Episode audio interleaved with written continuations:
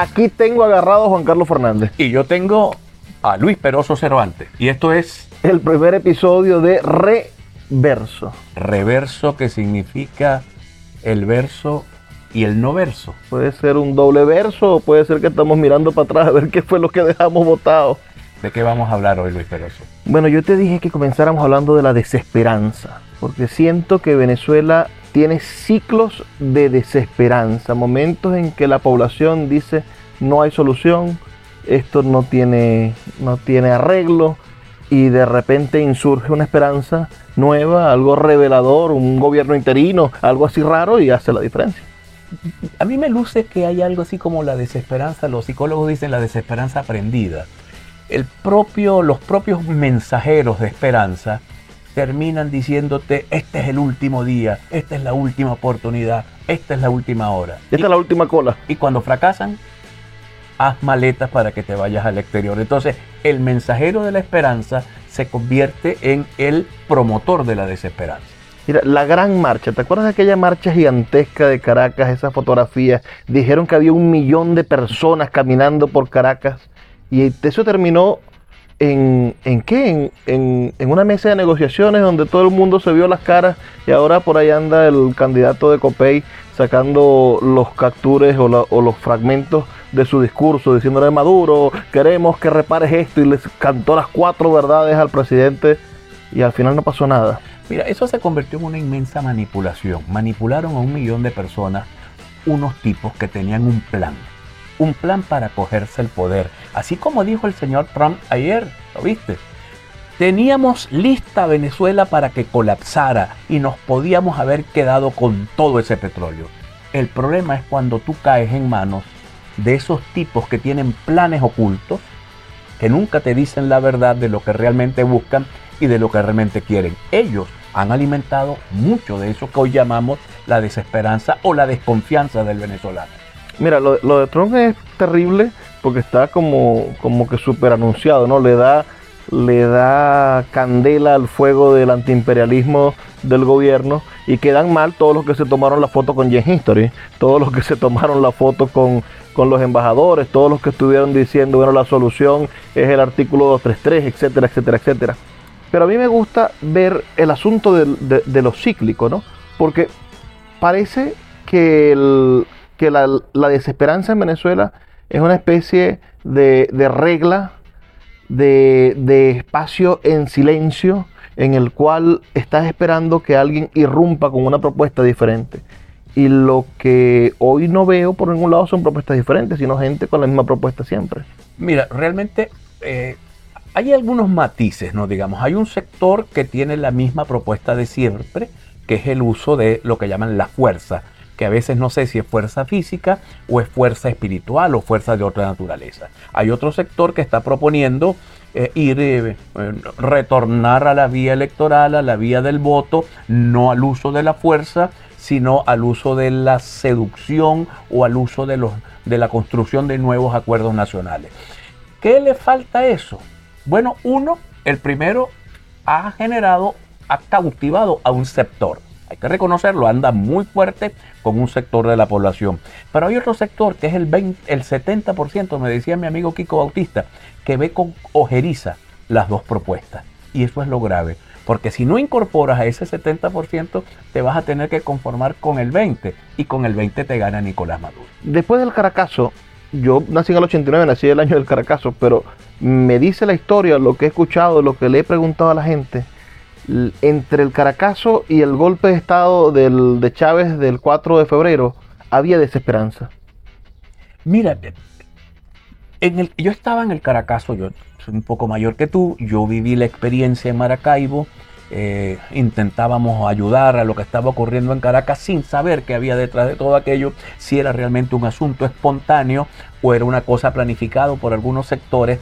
Yo creo que aquello fue espontáneo, Carlos Andrés estaba comenzando a gobernar, el país no está acostumbrado, no estaba acostumbrado a aumentos mucho menos de la gasolina, que era una cosa como tabú en Venezuela, y Carlos Andrés venía queriendo aplicar las políticas más o menos neoliberales del consenso de Washington. Eso detonó. Pero lo que no fue espontáneo fue caerle a tiros de fala a los edificios del 23 de enero. Es decir, Bueno, eso no fue espontáneo, eso por- fue un general que mandó a matar a la gente. Porque el plan Ávila es, ha sido y será un plan criminal. Controlar la ciudad eh, capital a plomo parejo es un plan criminal y a la muestra la cantidad de muertos allí que todavía nadie puede decir si fueron los 400 que dice el gobierno o los 3.000 que dicen otros sectores. O sea, es un, plan brutal. Provea habla de eso, de 2.900, de 3.000 personas asesinadas en fosas comunes. Y lo aplicó eh, Carlos Andrés Pérez con Italo del Valle Liegro y, e intentó aplicarlo Hugo Chávez con Rosendo. Los dos, los dos tipos dándole órdenes a las Fuerzas Armadas de masacrar a la población. Rosendo se murió en un helicóptero que se cayó, ¿verdad? Yo no, sé qué pasó con Rosendo. Yo creo que Rosendo perdió la esperanza, se vendió mucho y se degradó demasiado. Se, degradó aquel gordo eh, eh, metido en un tanque, embonado en un tanque, y después aquel hombre que desconoció a Chávez, pero que finalmente no tenía ningún control de poder real en las Fuerzas Armadas. Mira, desesperanza, antes de que llegara Chávez al poder, antes del 96, 97, que empezó Chávez a recorrer, ese Caldera que no se le entendía lo que decía en la cadena, ese ministro que decía, vamos, estamos mal, pero vamos bien, ah, había desesperanza después del chiripero. Mira, Caldera fue una especie del último ramito que le quedaba al bipartidismo de Cocopellano. Lo último, lo que quedaba de la Guanábana. Fue un poco Caldera y logró meter a la izquierda, que siempre representó el 5%, y con ese 5% armó su cosa. Y, y logró una semi-esperanza en el país. Luego, Hugo Chávez también manipulando símbolos, manipulando un montón de elementos simbólicos, históricos, hasta musicales, folclóricos, logró construir una esperanza. Creo que Chávez construyó una esperanza, pero el problema del Caribe, pues nosotros somos caribeños, Luis, es que nos encantan las esperanzas salidas como del sombrero del mago. Las cosas hay que construirlas. O las construyes o siempre van a ser vejigas llenas de aire que cuando le das con el alfiler explotan y se convierten en eso que hoy tenemos que es la desesperanza el, poeta que debe ser familia tuya, Fernández Retamar, el poeta cubano, ah, plantea la teoría del Calibán. Habla sobre un personaje que aparece en la tempestad de Shakespeare, donde está Prometeo, este, este ser inspirado y alado, que significa todo lo bueno, pero el, dueño, este señor, tenía un animal oculto en una cueva, un animal salvaje que, que, que finalmente mata a su, a, su, a su dueño, a su creador que es este Calibán. Y dice que la América Latina, Retamar dice que es el Calibán, que finalmente va a acabar con el sistema capitalista europeo, va a acabar con toda esta gente que vino y que lo formó, lo intentó vestir, lo intentó enseñar a hablar, pero le enseñó las herramientas también lo suficiente para poderse defender y entender que era un esclavo. Cuando él se dio cuenta de que era un esclavo, bueno, salió a, a fulminarlo.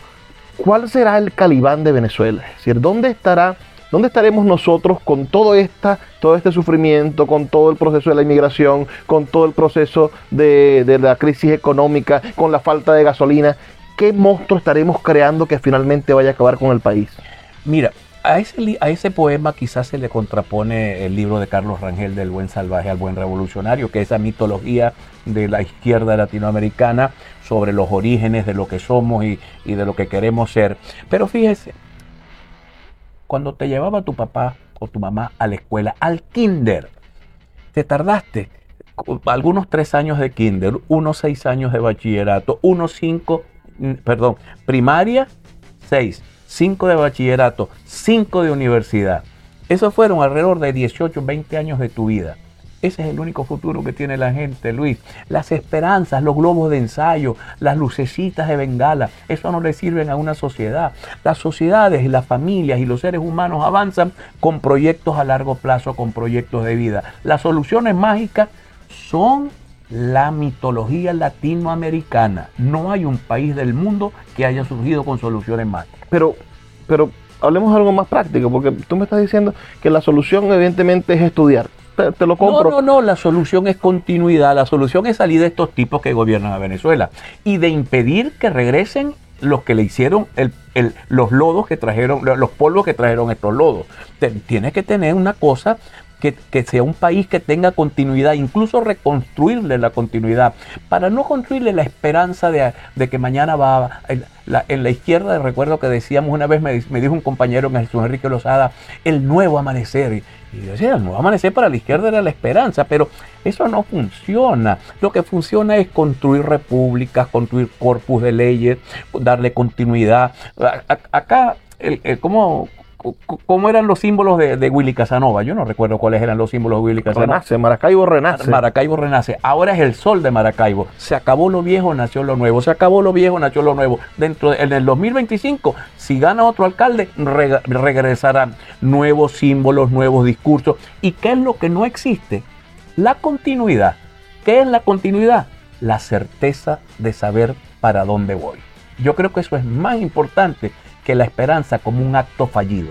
Saber para dónde voy me da más esperanza y también me da una cosa fundamental para el ser humano, seguridad. Si no tengo seguridad, estoy en una situación colgando de un hilo. Mira, la, desesperanza de hoy del joven, yo te iba a decir con lo del estudio, ¿no? Me pusiste el ejemplo de mi papá llevándome al kinder, la cosa.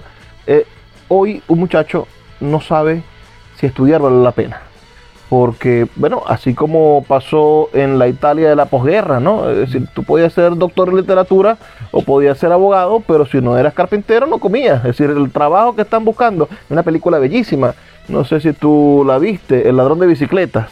A mí la primera parte de esa película, El ladrón de bicicletas, esa creo que es de, de Visconti, del nuevo realismo del cine italiano.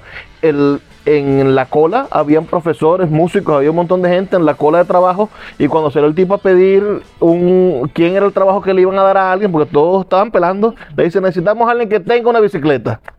es decir, el requisito fundamental, lo, utilitario, es que el que va a trabajar tenga una bicicleta. Hoy, con la inteligencia artificial, tenemos más amenazas sobre esa esperanza del joven de que el estudio sea la solución. Entonces estamos en un proceso de de reconstrucción de lo que conviene hacer para que sobrevivas el mare magnum mundial que se agrava en Venezuela, porque en Venezuela sí, en este momento de verdad que es bien difícil creer que estudiando vas a progresar, pero bueno, yo prefiero tener un señor que repare televisores, que sea abogado desempleado que repara televisores, a un señor que repara televisores porque fue lo único que aprendió en la vida, porque ahí sí no tengo esperanza, no, de ahí no salgo. Hoy es increíble, Luis, como en Venezuela gana más el señor que repara aire acondicionado, la señora de servicio, que el profesor universitario, que el maestro de escuela, que el policía y que algunas otras profesiones. Y luego viene este tema de la, de la inteligencia artificial que va a acabar con un montón de profesiones en esta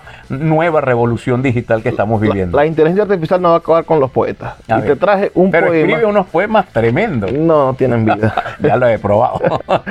en 1961 publicó el chino Valera Mora, comunista este poema. Lo podemos, me puedes interrumpir y comentarlo. ¿Por qué diablos ponerse uno a llorar? Se llama el poema, ¿no? Ah. Pero es un poema que habla sobre la desesperanza y al mismo tiempo de, de esto, ¿no? He llegado tarde al reparto de los panes. He llegado un poquito después de quien me fue invitando.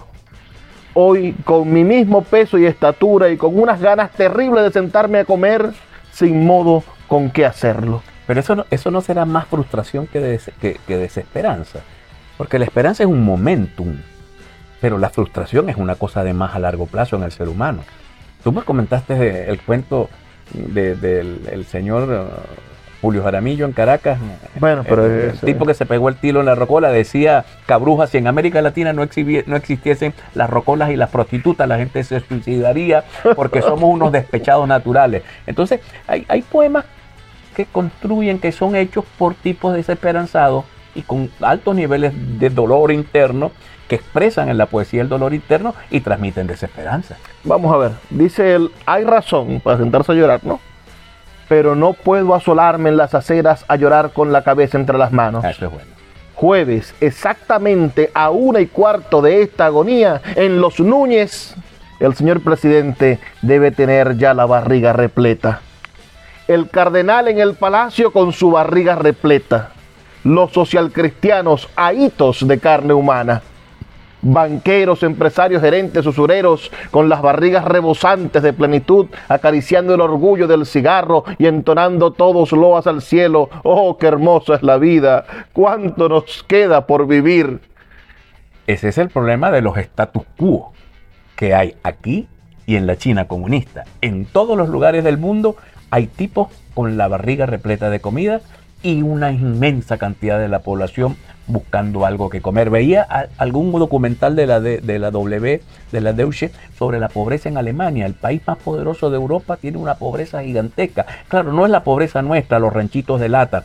Eh, son las pobrezas de los edificios derroídos, de la gente con una bolsita comprando algo de comer, de la gente con poca esperanza. Entonces, eh, derrotar al status quo, eh, hay que tratar de democratizar las cosas. Yo creo, en eso sí, yo creo. Yo creo que hay que tratar de democratizar la riqueza, que no significa quitarle a uno para darle a otro, significa darle más oportunidad a la gente para que tenga mayor nivel de esperanza.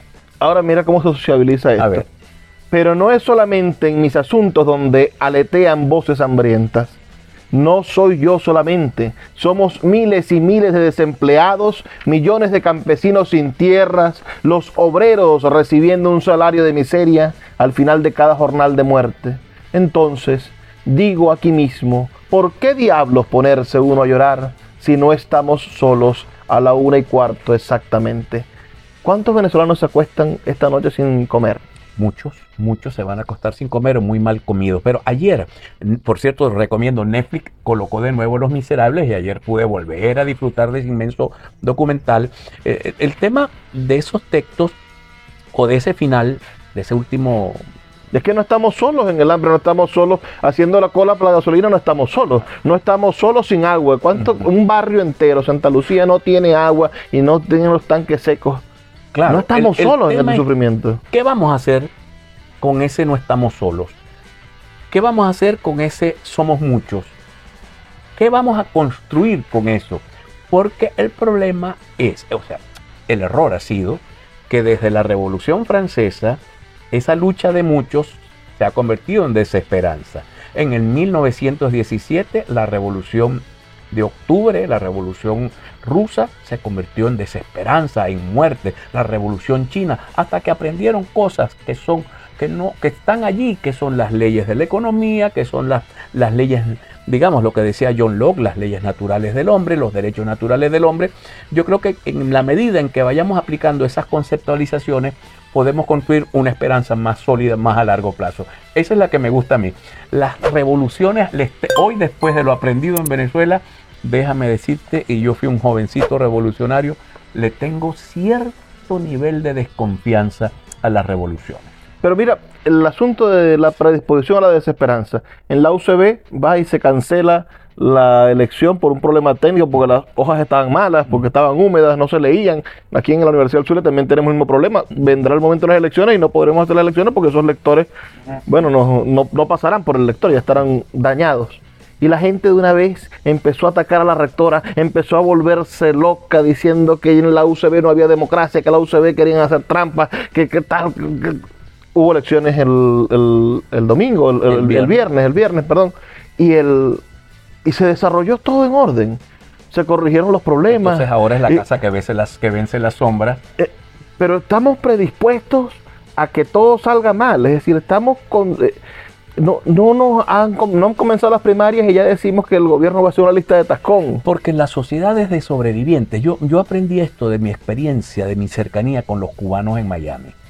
Las sociedades en crisis como esta generan eh, grupos de seres humanos sobrevivientes, donde siempre hay alguien que es culpable y yo nunca soy el culpable, y yo trato de sobrevivir y de agarrarme a cualquier tablita que más o menos flote aunque aplique aquel horroroso verso que dice, aquella vieja frase que dice que en las puertas del cielo primero yo que mi padre, que me parece una cosa detestable y horrorosa, aunque la gente tiene derecho a pretender llegar al cielo primero que su padre, que pues el que rece más que llegue primero será, o el que se porte mejor que llegue primero. Bueno, antes era como una bula, es decir, tú comprabas tu vaina y la tenías ahí asegurada, dos y tres generaciones. Viva Martín Lutero en ese caso, viva Martín. Pero yo creo, Luis, que mm, tenemos que ver las cosas, tener certeza. El tiempo de Dios es perfecto, dijo Capriles. Ah, no, no. Esa... Y ahora, ¿será que ahora sí le sale el tiempecito? Mira, esa frasecita es una frase que la mató Capriles, así como, como Chávez le hizo tanto daño a Bolívar. Como que el tiempo de Dios es perfecto. Las cosas, el hombre es, desde el punto de vista teológico religioso, una hechura de Dios. Dios le dio el intelecto, haga las cosas, no se ponga a esperar sentado a pensar que el tiempo de Dios es perfecto. Ahí está Capriles, se va a poner viejo en esa búsqueda como se puso viejo Guaidó. Yo creo que la hora es construir mayorías con esperanzas bien cifradas, con, con planes bien presentados, para que esa mayoría realmente te crea. Lo demás sigue siendo el viejo bolero latinoamericano, sigue siendo meternos las mismas mentiras, las mismas monsergas. Bueno, vamos a agarrar el retroceso, porque vamos, vamos en subida, pero en retroceso, porque estamos en reverso. Esa es la maldición de Sísifo. Siempre llegamos arriba con la piedra y la piedra baja y tenemos que volver a recogerla. Pero yo quiero recapitular el último verso de este poema del, del Chino Valera. ¿Por qué diablos ponerse uno a llorar si no estamos solos a la una y cuarto exactamente? Si tenemos hambre, si estamos metidos en el barrio sin agua, si se nos va la luz a todo el barrio, se nos va la luz en Maracaibo a, cientos de familias, a miles de personas al mismo tiempo, si nos está pasando todas estas calamidades y no estamos solos, ¿en qué momento vamos a empezar nosotros a organizar ese coro silencioso del dolor, a organizar a esa gente que tiene hambre, a organizar a esas personas que están tan, bueno, tan comidas por la desesperanza. Hay que intentar transformar la desesperanza en energía, la inacción en movimiento. Hay que invitar a la gente, quizás sean las primarias, un buen momento, movilizar a la gente para las primarias. Pero yo creo que no hay que caer en la trampa de, los seguidores de María Corina que dicen, no, la gente va a ir a votar. No, hay que organizarla.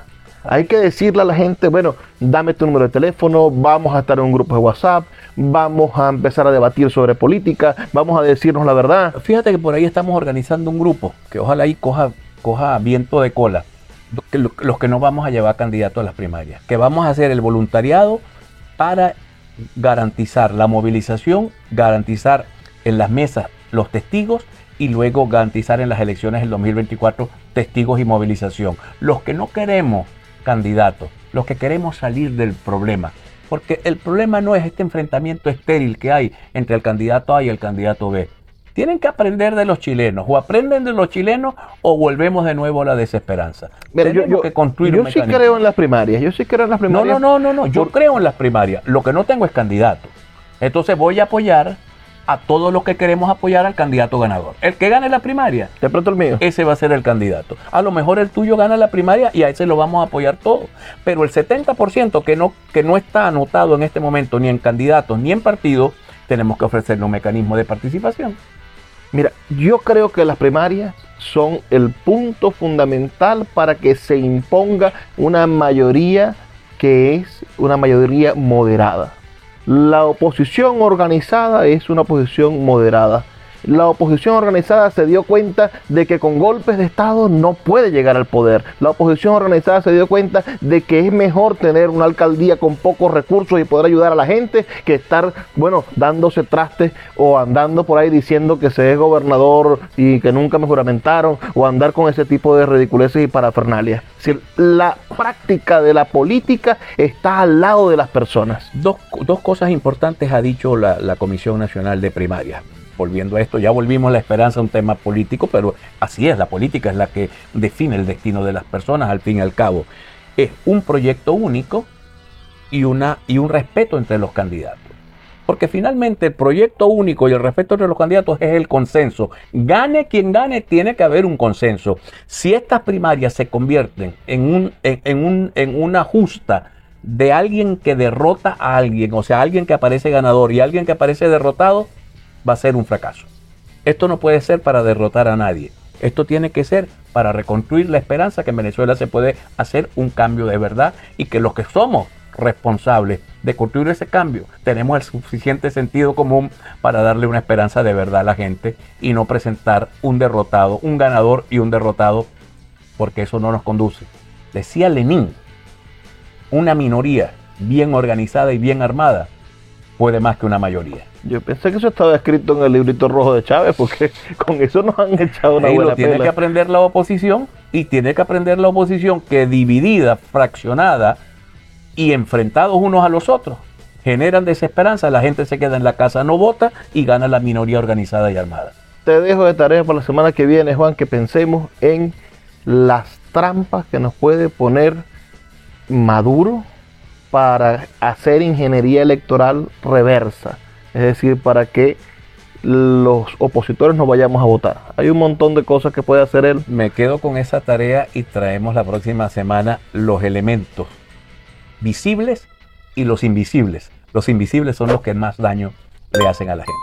Estamos escuchando entonces el primer episodio de Reverso, un podcast para analizar la política en Venezuela, lo que está pasando con temas, hoy la desesperanza, la semana que viene las trampas. Aquí, en el reverso. Nos vemos.